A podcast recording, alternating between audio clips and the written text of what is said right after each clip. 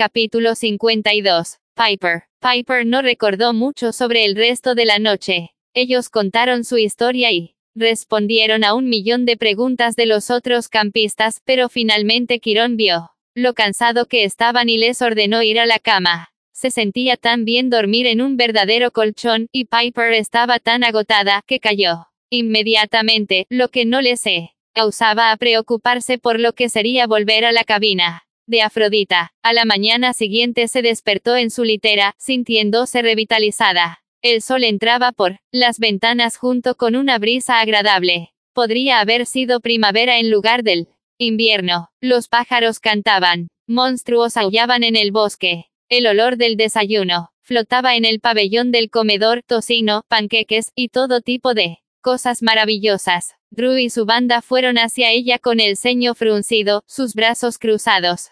Mañana, Piper se sentó y sonrió. Bonito día, vas a hacernos llegar tarde para el desayuno, dijo Drew. Lo que significa que tú llegaras a limpiar la cabaña para su inspección. Hace una semana, Piper hubiera golpeado a Drew en la cara, o se ocultaría de nuevo. Bajo la funda, ahora pensaba en los cíclopes en Detroit. Medea en Chicago, Midas. Volviendo la oro en Omaha. En cuanto a Drew, quien solía molestarla, Piper se echó a reír. La expresión petulante de Drew se derrumbó. Ella retrocedió, entonces recordó que se suponía que se enfadara. ¿Qué estás tú? Desafiándote, dijo Piper. ¿Qué hay acerca del mediodía en la arena? Puedes elegir las armas. Se levantó de la cama, la tendió tranquilamente, y le sonrió a sus compañeros de cabaña. Vio a Mitchell y Lacey, que la había ayudado a empacar para la búsqueda. Ellos le sonreían tímidamente, sus ojos revoloteando de Piper a Drew como si pudieran ser un juego de tenis muy interesante. Los eché de menos chicos. Piper anunció, vamos a pasar un buen rato cuando sea. Consejero de alto nivel, Drew se puso de un molesto color rojo. Incluso sus más cercanos lugartenientes parecían un poco nerviosos. Esto no estaba en su guion. Tú, Drew farfulló, tu pequeña bruja fea, he estado aquí por más tiempo. No puedes, simplemente, desafiarte, dijo Piper. Claro, yo puedo. Reglas del campamento, he sido reclamada. Por Afrodita, he realizado una búsqueda, lo cual es algo más de lo que he completado. Sí, siento que puedo hacer un mejor trabajo, puedo desafiarte. A menos que solo quieras renunciar. Si me sale todo bien, Mitchell. Solo bien, Piper. Mitchell estaba sonriendo. Lacey estaba rebotando arriba y abajo como si estuviera tratando de lograr despegar. Algunos de los otros niños empezaron a sonreír como si estuvieran disfrutando del cambio de diferentes colores del rostro de Drew. Dimitir. Drew gritó. Estás loca, comillas. Piper se encogió de hombros.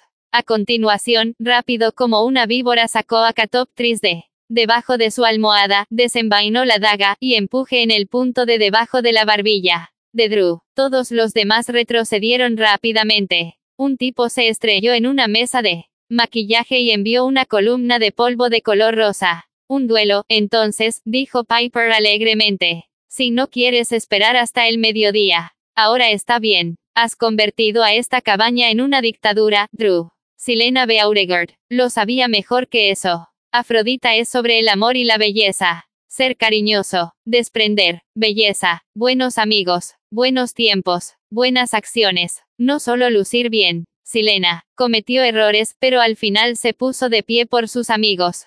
Es por eso que ella fue un héroe. Voy a arreglar las cosas. Y tengo un sentimiento de que mamá estará de mí lado. ¿Quieres averiguarlo? Drew estaba visca mirando la hoja del puñal de Piper.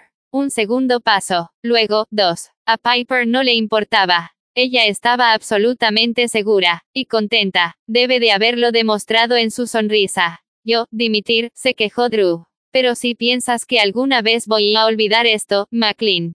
Oh, espero que no. Dijo Piper. Ahora, corran a lo largo del pabellón del comedor y expliquen a Quirón por qué estamos tarde. Ha habido un cambio de liderazgo. Drew cubrió la puerta, incluso sus más cercanos lugartenientes no la siguieron. Estaba a punto de irse cuando Piper dijo, oh, y Drew, cariño. La ex consejera miró de mala gana. En caso de que creas que no soy una verdadera hija de Afrodita, dijo Piper, ni siquiera Mires a Jason Grace. Él no lo sabe todavía, pero él es mío. Si incluso tratas de hacer un movimiento, te cargaré en una catapulta y te dispararé a través de Long Island Sound. Drew se dio la vuelta tan rápido que corrió a través del marco de la puerta. Entonces ella se había ido. La cabaña estaba en silencio. Los otros campistas miraban a Piper. Esta era la parte en la que no estaba segura de. Ella no quiso enrolarse por miedo. Ella no era como Drew, pero ella no sabía si la habían aceptado. Entonces, espontáneamente, los campistas de Afrodita aplaudieron tan fuerte que debieron de haber sido escuchados por todo el campamento. Ellos condujeron a Piper fuera de la cabaña, la levantaron en sus hombros y la llevaron todo el camino hasta el comedor del pabellón, todavía en pijama, con el pelo siendo un desastre, pero a ella no le importaba. Ella nunca se había sentido mejor. Por la tarde, Piper se había cambiado a ropa cómoda del campamento y llevado a la cabina de Afrodita a través de sus actividades por la mañana. Ella estaba lista para tiempo libre. Algunos de los rumores de su victoria se habían desvanecido porque tenía una cita en la casa grande. Quirón la conoció en el porche delantero en forma humana, compactado en su silla de ruedas. Entra, querida. La videoconferencia está lista. El único equipo en el campamento estaba en la oficina de Quirón, y toda la habitación estaba protegida en planchas de bronce. Semidioses y tecnología no se mezclan, explicó Quirón. Las llamadas telefónicas, mensajes de texto, incluso navegar por Internet, todas estas cosas pueden atraer a los monstruos. Porque, solo este otoño en una escuela en Cincinnati, tuvimos que rescatar a un joven héroe quien, en Google encontró a las gorgonas y consiguió un poco más de lo que esperaba, pero nunca cuenta que, aquí en el campamento, estás protegida. Aún así, tratamos de ser prudentes. Solo podrás hablar por unos minutos. Lo tengo, dijo Piper. Gracias, Kiron. Él sonrió y dio media vuelta a sí mismo fuera de la oficina. Piper dudó antes de hacer clic en el botón de llamada. En la oficina de Q. Huirón había una sensación desordenada y acogedora. Una de las paredes estaba cubierta con camisas de diferentes convenciones ponis fiesteros, 09 Vegas, ponis fiesteros, 10 Honolulu, etc. Piper no sabe quiénes eran los ponis fiesteros, pero a juzgar por las manchas, marcas de quemaduras, y los agujeros de armas en las camisetas, debían de haber tenido algunas reuniones muy salvajes.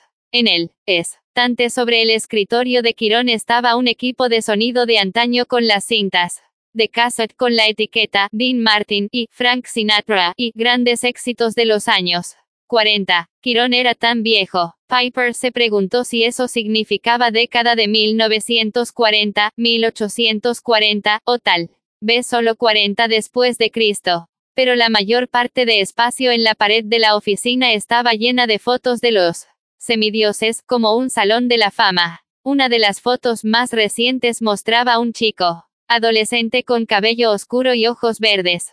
Estaba de pie del brazo de Annabeth Piper. Asumió que el chico debía ser Percy Jackson.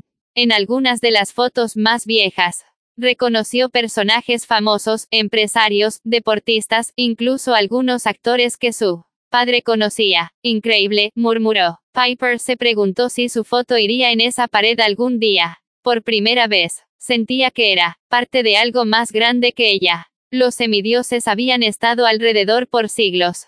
Lo que ella hizo, lo hizo por todos ellos. Ella respiró hondo e hizo la llamada. La pantalla de video apareció. Gleason Hedge le sonrió desde la oficina de su padre. Viste en las noticias. Difícil pasarlo por alto, dijo Piper. Espero que sepas lo que estás haciendo. Quirón le había mostrado un periódico en el almuerzo. El regreso misterioso de su padre. De la nada había hecho la primera página. Su asistente personal Jane había sido despedida, por encubrir su desaparición y por no notificar a la policía. Un nuevo personal había sido contratado y aprobado personalmente por Tristan McLean, un entrenador. Gleason Hedge. Según el periódico, el señor McLean afirmó no tener ningún recuerdo de la última semana, y los medios de comunicación estaban totalmente decomiéndola. Historia. Algunos pensaban que era una estratagema de marketing inteligente para una película, tal vez McLean iba a personificar un amnésico. Algunos pensaban que había sido secuestrado por terroristas o fanáticos rabiosos, o había escapado heroicamente de lo ese solicitantes del rescate con sus increíbles habilidades de lucha del rey de Esparta. Cualquiera que fuera la verdad, Tristan McLean era más famoso que nunca. Va muy bien, prometió Hedge. Pero no te preocupes, vamos a mantenerlo fuera del ojo público para el próximo mes o así hasta que las cosas se enfríen. Tu padre tiene cosas más importantes que hacer, como descansar y hablar con su hija. No te pongas demasiado cómodo allí en Hollywood, Gleason, dijo Piper. Hedge resopló. Bromeas. Estas personas hacen que Aeolus se mire sano. Estaré de vuelta tan pronto como pueda, pero tu padre debe volver por su pie primero. Es un buen tipo. Ah, y por cierto, me encargué de esa otra pequeña cosa. El servicio de parques en el área de la bahía acaba de conseguir una donación anónima de un nuevo helicóptero, y la piloto de guardaparques que nos ha ayudado. Ella tiene una oferta muy lucrativa para volar para el señor McLean. Gracias, Gleason, dijo Piper. Por todo. Sí, bueno, yo no trato de ser impresionante. Simplemente es algo natural. Hablando del lugar de Aeolus, conoce a la nueva asistente de tu padre. Hedge fue empujado fuera del camino, y una señora bastante joven sonrió a la cámara. Melly, miró Piper, pero definitivamente era ella, el aura que los había ayudado a escapar de la fortaleza de Aeolo. Estás trabajando para mi papá ahora. No es genial. Sabe él que eres un, tú sabes, espíritu de viento. Oh, no, pero me encanta este trabajo. Es un, una brisa. Piper no podía dejar de reír. Me alegro, eso es impresionante. Pero, ¿dónde? Solo un segundo, Melly besó a Gleason en la mejilla. Vamos, vieja cabra, deja de estar acaparando la pantalla, ¿qué? exigió Hedge. Pero Melly lo condujo lejos y llamó, señor McLean. Ella está. Un segundo después, el papá de Piper apareció. Él se rompió en una sonrisa enorme. Pipes, se veía muy bien, de vuelta a la normalidad, con los ojos brillantes color marrón, la barba de mediodía, su sonrisa de confianza. Y Stab su pelo recién cortado como si estuviera listo para rodar una escena. Piper se sintió aliviada, pero ella también se sentía un poco triste. Volver a la normalidad no era necesariamente lo que ella hubiera querido. En su mente, ella comenzó el reloj. En una llamada normal como esta, en una jornada de trabajo, casi nunca llamaba la atención de su padre durante más de 30 segundos. Hey, dijo débilmente, ¿te sientes bien? Cariño, lo siento mucho por preocuparte con este negocio de la desaparición. No lo sé, su sonrisa vaciló, y ella sabía que estaba tratando de recordar, aferrándose a una memoria que debería haber estado allí, pero no estaba. No estoy seguro de lo que pasó. La verdad, pero estoy bien. El entrenador Hedge ha sido un regalo del cielo. Un regalo del cielo, repitió. Divertida elección de las palabras. Me habló de tu nueva escuela, dijo papá. Lo siento por el colegio Wilderness no ha funcionado, pero tenías razón. Jane estaba mal. Yo fui un tonto al escucharla. Diez segundos quedaban, tal vez. Pero al menos su padre sonaba sincero, como si realmente se sintiera arrepentido. No te acuerdas de nada, dijo ella con un poco de nostalgia. Por supuesto que sí, dijo. Un escalofrío bajó por su cuello. En serio, recuerdo que te amo, dijo. Y estoy orgulloso de ti. Eres feliz en tu nueva escuela. Piper parpadeó. Ella no iba a llorar ahora. Después de todo lo que había pasado, eso. Sería ridículo. Sí, papá. Es más como un campamento, no una escuela, pero. Sí, creo, que voy a ser feliz aquí. Llámame tan a menudo como sea posible, dijo. Y vuelve a casa por Navidad. Y, Pipes, sí, tocó la pantalla como si tratara de alcanzarla con la mano. Eres una joven, maravillosa, no te lo digo que con bastante frecuencia. Me recuerdas gran parte de tu madre, ella estaría orgullosa. Y el abuelo Tom, se rió entre dientes, él siempre dijo que serías la voz más poderosa en nuestra familia. Vas a eclipsarme algún día, ya. Sabes, ellos me van a recordar como el padre de Piper McLean, y esa es la mejor herencia que puedo imaginar. Piper intentó responder, pero ella tenía miedo de romperse. Ella acaba de tocar con los dedos la pantalla y asintió con la cabeza. Melly dijo algo en el fondo, y suspiró su padre. Llamada de estudio. Lo siento, cariño, eh. Hizo un sonido de irse realmente molesto. Está bien, papá, logró decir. Te amo. Le guiñó un ojo. A continuación, la llamada de video se volvió negra. 45 segundos. Tal vez un minuto completo. Piper sonrió. Una pequeña mejora, pero se avanzó. En el área común, se encontró con Jason descansando en un banco, una pelota de baloncesto entre sus pies. Estaba sudoroso de trabajar, pero él lucía genial en su naranja. Camiseta sin mangas y shorts.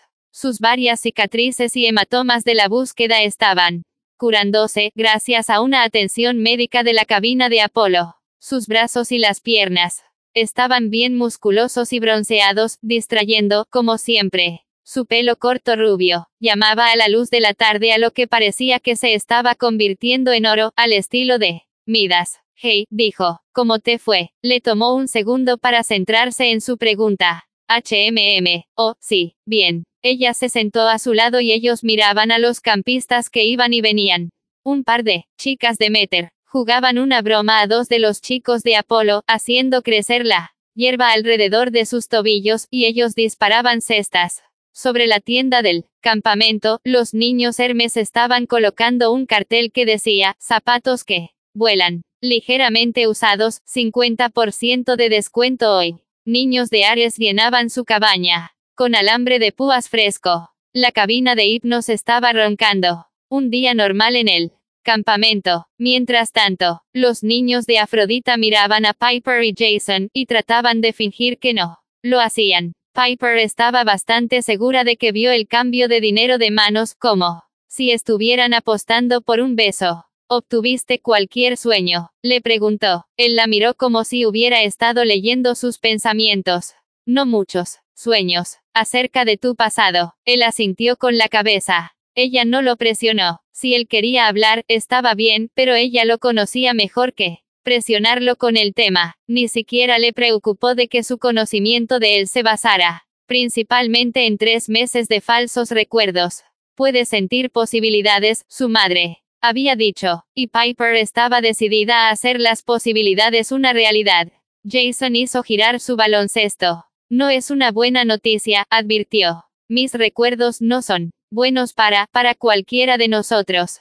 Piper estaba bastante segura de que había estado a punto de decir para nosotros, como, de ellos dos, y se preguntó si había recordado a una chica de su pasado. Pero ella no, dejó que le molestara, no en un día soleado de invierno como este, con Jason a su lado. Vamos a averiguarlo, prometió. Él la miró con vacilación.